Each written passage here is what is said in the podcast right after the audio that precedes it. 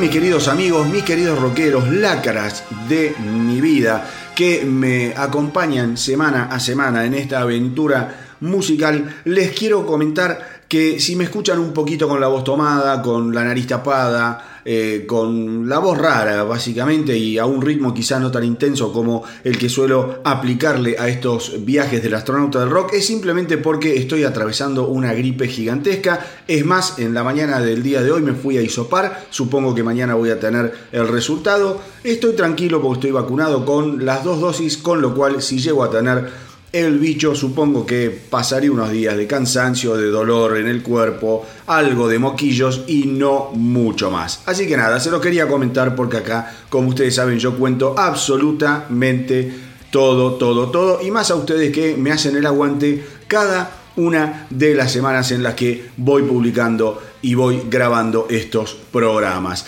Eh, hoy, hoy, ya para iniciar formalmente el, como es el episodio del astronauta del rock, eh, eh, arranqué con una banda que a mí personalmente cada vez me gusta más y más. Estoy hablando de los metaleros suecos de Hammerfall que el 25 de febrero del 2022 van a estar editando su nuevo álbum Hammer of Dawn. Y justamente lo que acabamos de escuchar es el primer adelanto del que se convertirá así en el duodécimo trabajo de la banda y que es el tema que justamente le da nombre al álbum Hammer of Dawn. Vamos a aclararlo por las dudas que no lo hayan escuchado cuando lo dije recién. Hammerfall eh, es una de esas bandas que quizá, mm, digamos, son bien conocidas más que nada en lo que es el continente europeo y que como habrán notado tiene todo ese tuco que los países nórdicos cocinan tan pero tan bien, digo, coros e instrumentaciones grandilocuentes y sobreproducidas muchas veces, y con una onda que si bien es pesada, tiene muchísimo, muchísimo de eh, toque melódico. Cuando escuchaba Hammer of Down, me venía a la cabeza, por ejemplo, Europe. Eh, una banda que hay que escuchar mucho más allá de lo que son sus canciones más conocidas, como fueron The Final Countdown, obviamente, y la balada Cherry. Y que sin dudas eh, fueron precursores de toda la movida rockera de países como Suecia, Noruega o Dinamarca. A modo informativo les cuento que los Hammerford son ídolos gigantescos en Alemania, por ejemplo, en donde los reciben como si se tratara de los Beatles resucitados. De hecho, Hammer of Down fue eh, concebida inicialmente en Alemania durante la gira World Dominion que eh, era la gira en apoyo a Dominion, el álbum anterior de los Hammerfall. La banda además viene dominando las listas de heavy metal no solo en su Suecia natal, sino también en todo el continente europeo, habiendo alcanzado ya tres veces el hito del disco de oro. Hoy en día hay muchísima expectativa con respecto al próximo álbum de Hammerfall, justamente por el éxito que tuvo su anterior trabajo, Dominion, un disco que cuando salió se convirtió en uno de los más duros y fuertes editados por la banda. Los músicos también aseguraron que gracias a la pandemia se vieron obligados a pasar muchísimo tiempo componiendo y arreglando lo que serán las canciones que vamos a escuchar en febrero pertenecientes a Hammer of Down. Eh, y que esa dedicación, según ellos, quedó plasmada indudablemente en el resultado. Así que nada, hay que esperar un poquito más para que podamos dar nuestro veredicto sobre lo nuevo y muy esperado de Hammerfall. Hammer of Down. Por otro lado, les cuento que esta semana los Iron Maiden confirmaron que regresarán a girar por Norteamérica en el 2022 para llevarle a sus fans el espectáculo conocido como Legacy of the Beast y prometen visitar ciudades en las que la banda no ha actuado en muchos pero muchos años. Tengamos en cuenta que esta gira ya ha sido vista por casi 2 millones de personas alrededor del mundo y que tanto los fans como la crítica aclamó en forma unánime. El show obviamente en esta etapa va a incluir canciones de su más reciente álbum, Senjutsu, que de esta forma será interpretado en vivo por primera vez. Así que miren qué suerte los norteamericanos que van a agarrar Legacy of the Beast ya con canciones eh, de Senjutsu que van a ser tocadas por primera vez. Las bandas que van a acompañar a Iron Maiden van a ser nada más ni nada menos que Trivium y Within Temptation, que justamente esta semana los Within Temptation estrenaron la versión de su tema Forsaken del año 2004 que interpretaron en un show virtual llamado The Aftermath que eh, se llevó adelante los días 15 y 16 de julio del 2021. La banda recibió excelentes críticas eh, sobre The Aftermath, que los presentaba en escenarios increíbles con una serie de efectos digitales de última generación y versiones imperdibles de sus más recientes eh, canciones y grandes éxitos. Así que si les parece, ahora para seguir con la continuidad del astronauta del rock y las novedades acá en el astronauta del rock, vamos con la versión de Forsaken extraída de The Aftermath, obviamente de quién? De Within Temptation.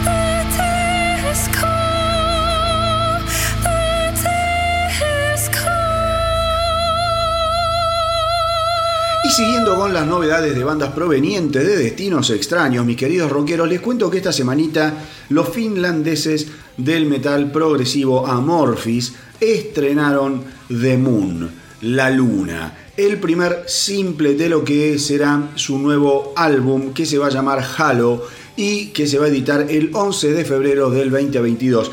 Lo que les puedo decir es que The Moon es un temazo, con un trabajo de guitarra fenomenal y con unos groups de batería que te enloquecen de lo buenos que están.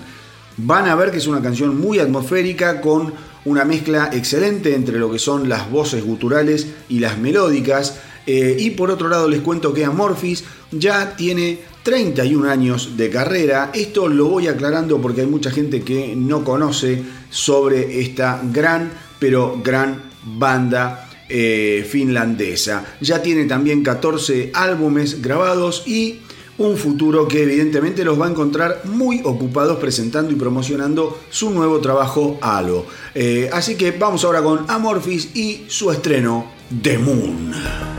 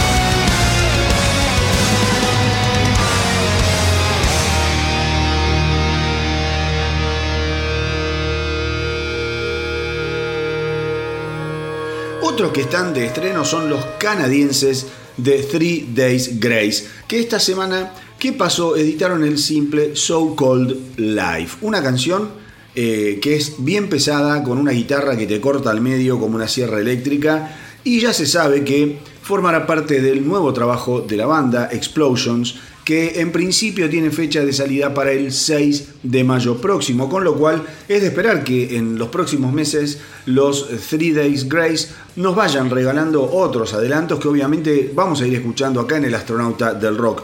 Cosa que me parece genial porque desde que finalizaron la gira del 2018, la banda se mantuvo bastante pero bastante tranquilita editando una versión independiente del clásico de Gotti, Somebody That I Used to Know, eso fue en el 2020 y, después participaron a comienzos del 2021 con una canción eh, de rap llamada Emotions eh, junto a Young Book y Young Tug. Eh, así que todo indica que finalmente la banda se está preparando para volver con todo en el 2022 y en ese sentido ya anunciaron algunas fechas de su gira primaveral que llevarán adelante entre los meses de abril y mayo del 2022.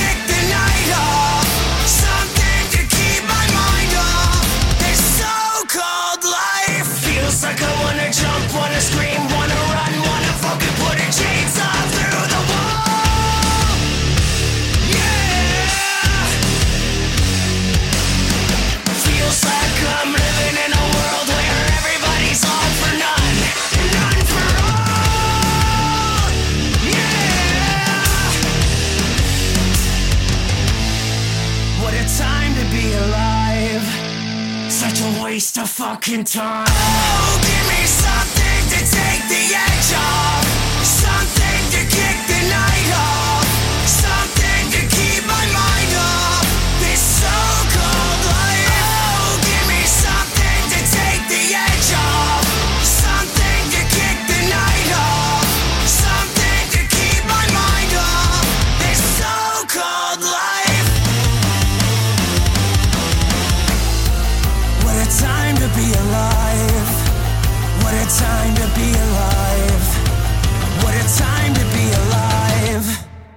Such a waste of fucking time.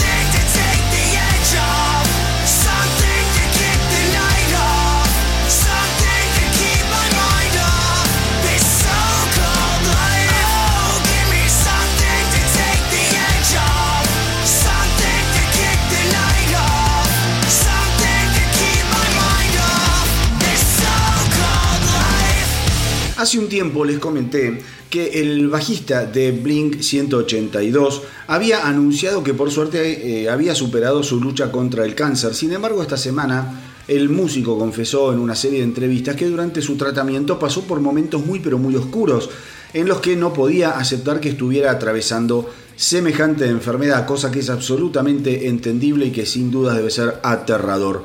Ahora bien, lo que digamos eh, es una muy buena noticia, también ha comenzado a despertar ciertas versiones sobre la reformación de los Blink 182, la vuelta a su alineación original junto al guitarrista y cantante Tom DeLonge, que el mes pasado aseguró que era solo una cuestión de tiempo llegar a algún tipo de reunión. Sin embargo, Mark Opus eh, no ha sido tan optimista y confesó que todavía hay que hablar muchas pero muchas cosas antes de volver a tocar juntos. Supongo, mis queridos rockeros, que una de las cosas que habrá que resolver es la suerte del reemplazo de DeLonge, el excelente violero Matt Skiba.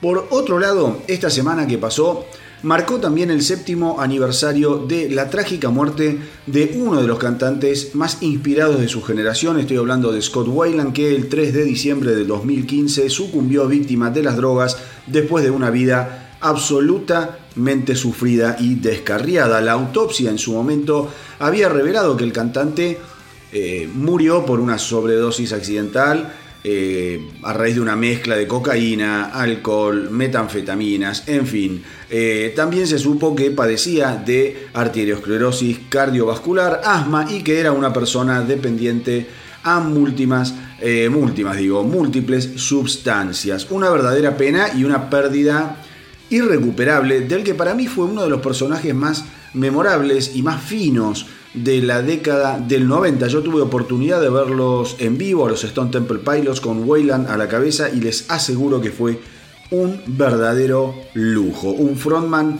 de primerísima calidad.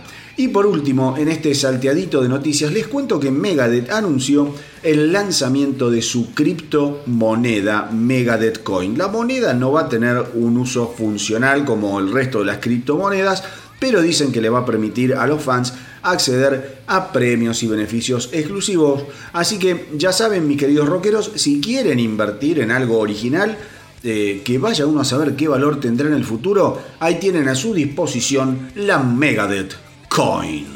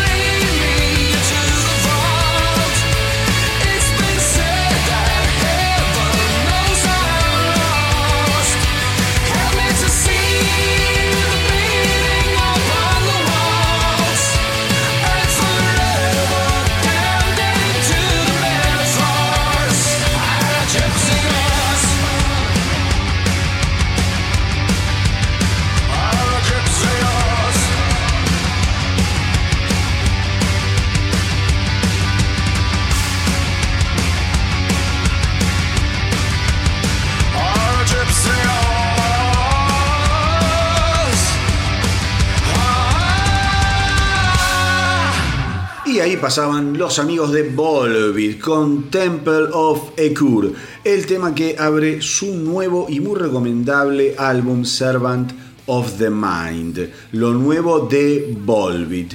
Un álbum, a mi entender, sorprendente porque tiene la dosis justa y muy equilibrada de lo que es el rock pesado y las melodías bien accesibles. El tema que acabamos de escuchar, por ejemplo, me recordó por momentos a un estilo medio maideniano. Eh, después hay otro tema eh, de Sacred Stones, que también me hizo acordar a cosas de Ronnie James Dio o The Devil's Rage On, que son canciones que no eh, te van a pasar desapercibidas. Ustedes saben que yo banco a muerte a los Volbeat desde hace muchísimo tiempo, la verdad es que no se me ocurre asignarles un futuro o un destino que no sea el de terminar convirtiéndose en una de las grandes bandas del movimiento rockero moderno. Insisto, es un álbum repleto de grandes canciones, a las que ya les mencioné, les podría sumar Step Into the Light, que es una cosa de locos, Becoming es otro temón que acá ya lo escuchamos, lo mismo que a Shotgun Blues y eh, Wait a Minute My Girl, todos temas que acá ya fuimos pasando a medida que lo fueron adelantando. Podría seguir enumerando canciones de un disco como les dije recién, maravilloso, pero creo que lo mejor es que vayan y eh, le peguen una linda escuchada, porque es un disco muy, pero muy entretenido y que no los va a cansar ni a saturar con distorsiones o gritos al pedo. Estos tipos saben muy, pero muy bien lo que quieren y eso yo les aseguro que Servant of the Mind lo deja más, pero más que claro.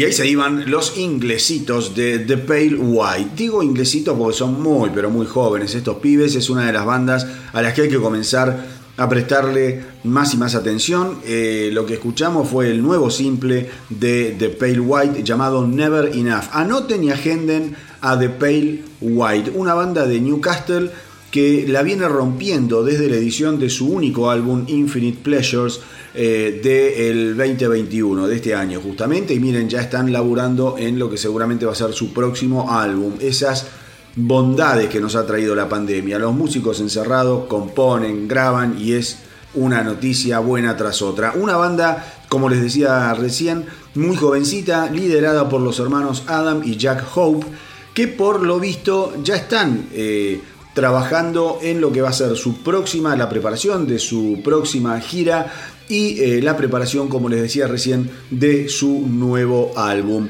Otros que anunciaron que ya están laburando en nueva música son los Trayeros de Testament, banda que adoro y sobre la cual hay un episodio especial recorriendo toda su historia que pueden encontrar en las distintas plataformas en las que se emite el astronauta del rock, ya sea Spotify, Evox, iTunes, Google Podcast, Deezer eh, o la que te convenga y tengas más a mano y que estés acostumbrado. El cantante Chuck Billy aseguró que Testament está avanzando en lo que es la composición de lo que será el sucesor del grandioso Titans of Creation del año 2020. La banda no tiene shows programados hasta marzo del 2022, cosa que les está dando una ventana de tiempo ideal para poder dedicarse al nuevo y tan esperado material.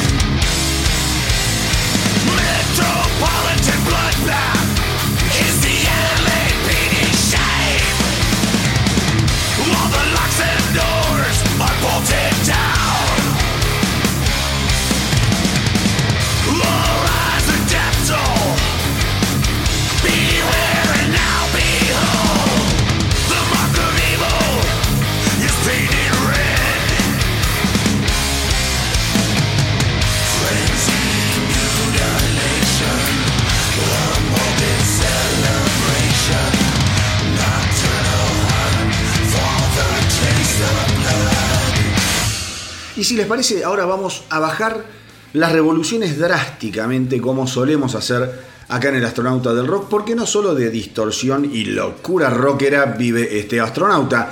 No sé si saben, no sé si sabían, quizás sí, que los Tears for Fears eh, están trabajando intensamente en lo que va a ser su próximo álbum, The Tipping Point. La banda ya adelantó el tema que le da nombre al disco, que acá también lo escuchamos oportunamente en El Astronauta, y esta semana se mandaron con un nuevo simple llamado No Small Thing, una canción hermosísima en tono acústico y que le escapa a la típica fórmula que muchas veces utilizan los artistas para generar un clásico hit popero. Acá se desnudaron, fueron a las guitarritas acústicas, a las voces y les cuento además que cuando The Tipping Point se edite el próximo 25 de febrero se va a convertir así en el primer álbum de los Tear for Fears en los últimos 17 años.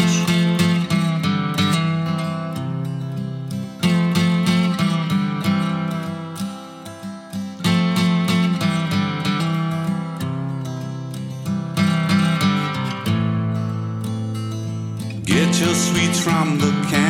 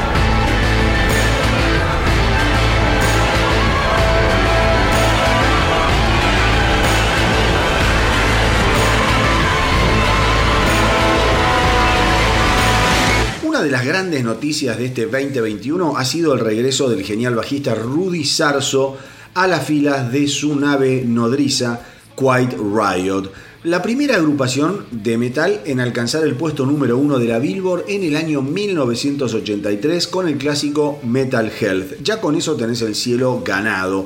Sarso acaba de dar además su primer show con Quiet Riot eh, el 6 de noviembre en The Groove Music Hall en Virginia y aseguró que se sintió muy pero muy bien, fantásticamente bien y eh, que la actual formación de Quiet Riot le hace honor a los ya desaparecidos Kevin Dubrow, cantante original, y Frankie Banali, baterista, que falleciera hace un tiempo de cáncer. La luchó muchísimo Frankie Banali, pero al fin y al cabo eh, terminó, terminó muriendo y uno de sus últimos deseos fue justamente que Rudy Sarso tomara las riendas nuevamente de Quiet Riot y luego de tener una reunión Rudy Sarso con su viuda logró ponerse las pilas y hacerlo. Así que vamos a ver eh, qué, sucede con esta nueva encarnación. Rudy Sarso justamente tocó en Metal Health, como les decía, aquel álbum que hizo historia y que vendió más de 10 millones de discos gracias a temas como Come on Feel the Noise y la canción que le da nombre al álbum.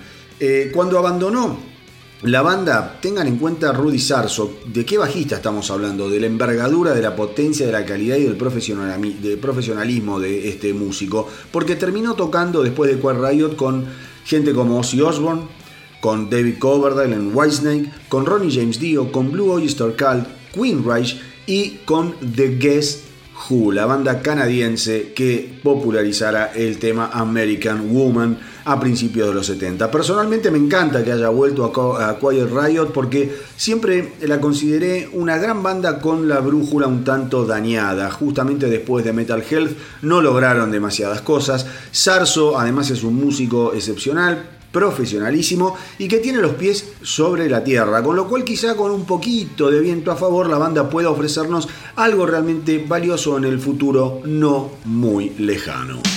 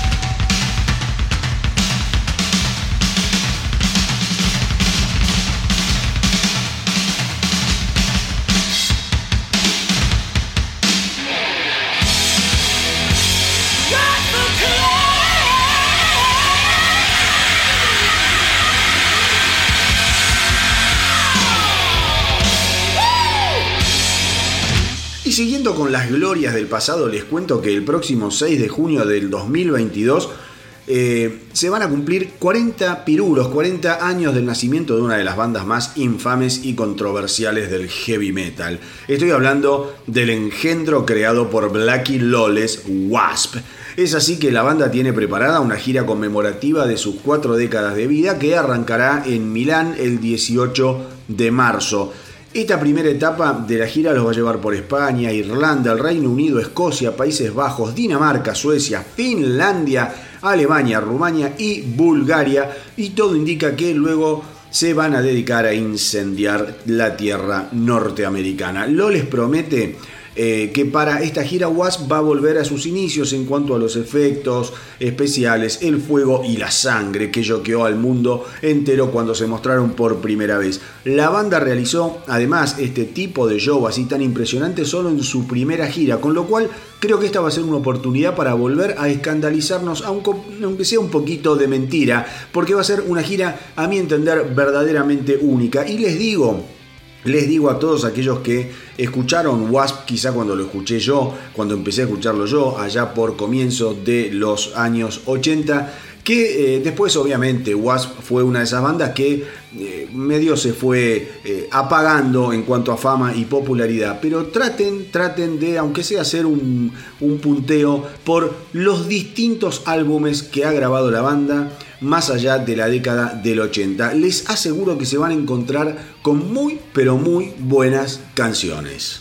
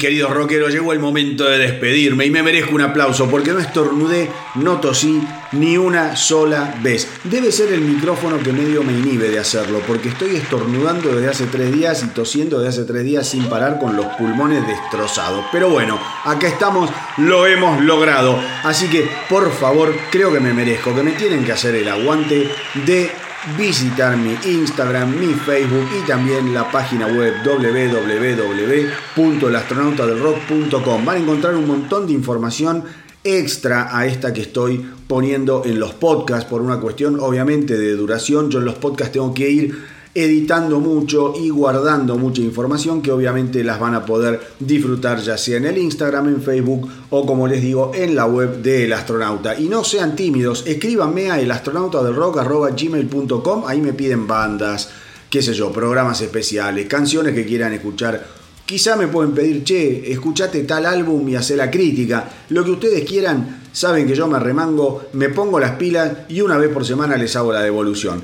Pero, pero, como siempre, antes de despedirme, les voy a dejar una última dosis de buen rock and roll que esta semana nos llegó de la mano de lo nuevo de Slash junto a Miles Kennedy and the Conspirators. La banda, la banda está por editar eh, su álbum llamado 4 el próximo 11 de febrero. El nuevo álbum se va a llamar 4 y sale el próximo 11 de febrero. Hace unos días además tiraron al mercado el segundo simple del, eh, del álbum, el adelanto Feel My World, una canción con un riff que, escúchenla, tiene un tufillo a Sweet Child of Mine, pero a mí me encantó, está buenísima.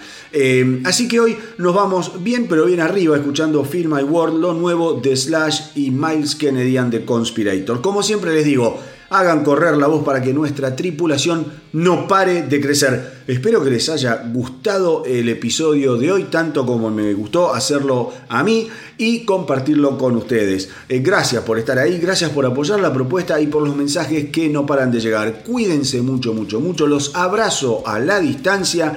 Hasta la semanita que viene y que viva el rock.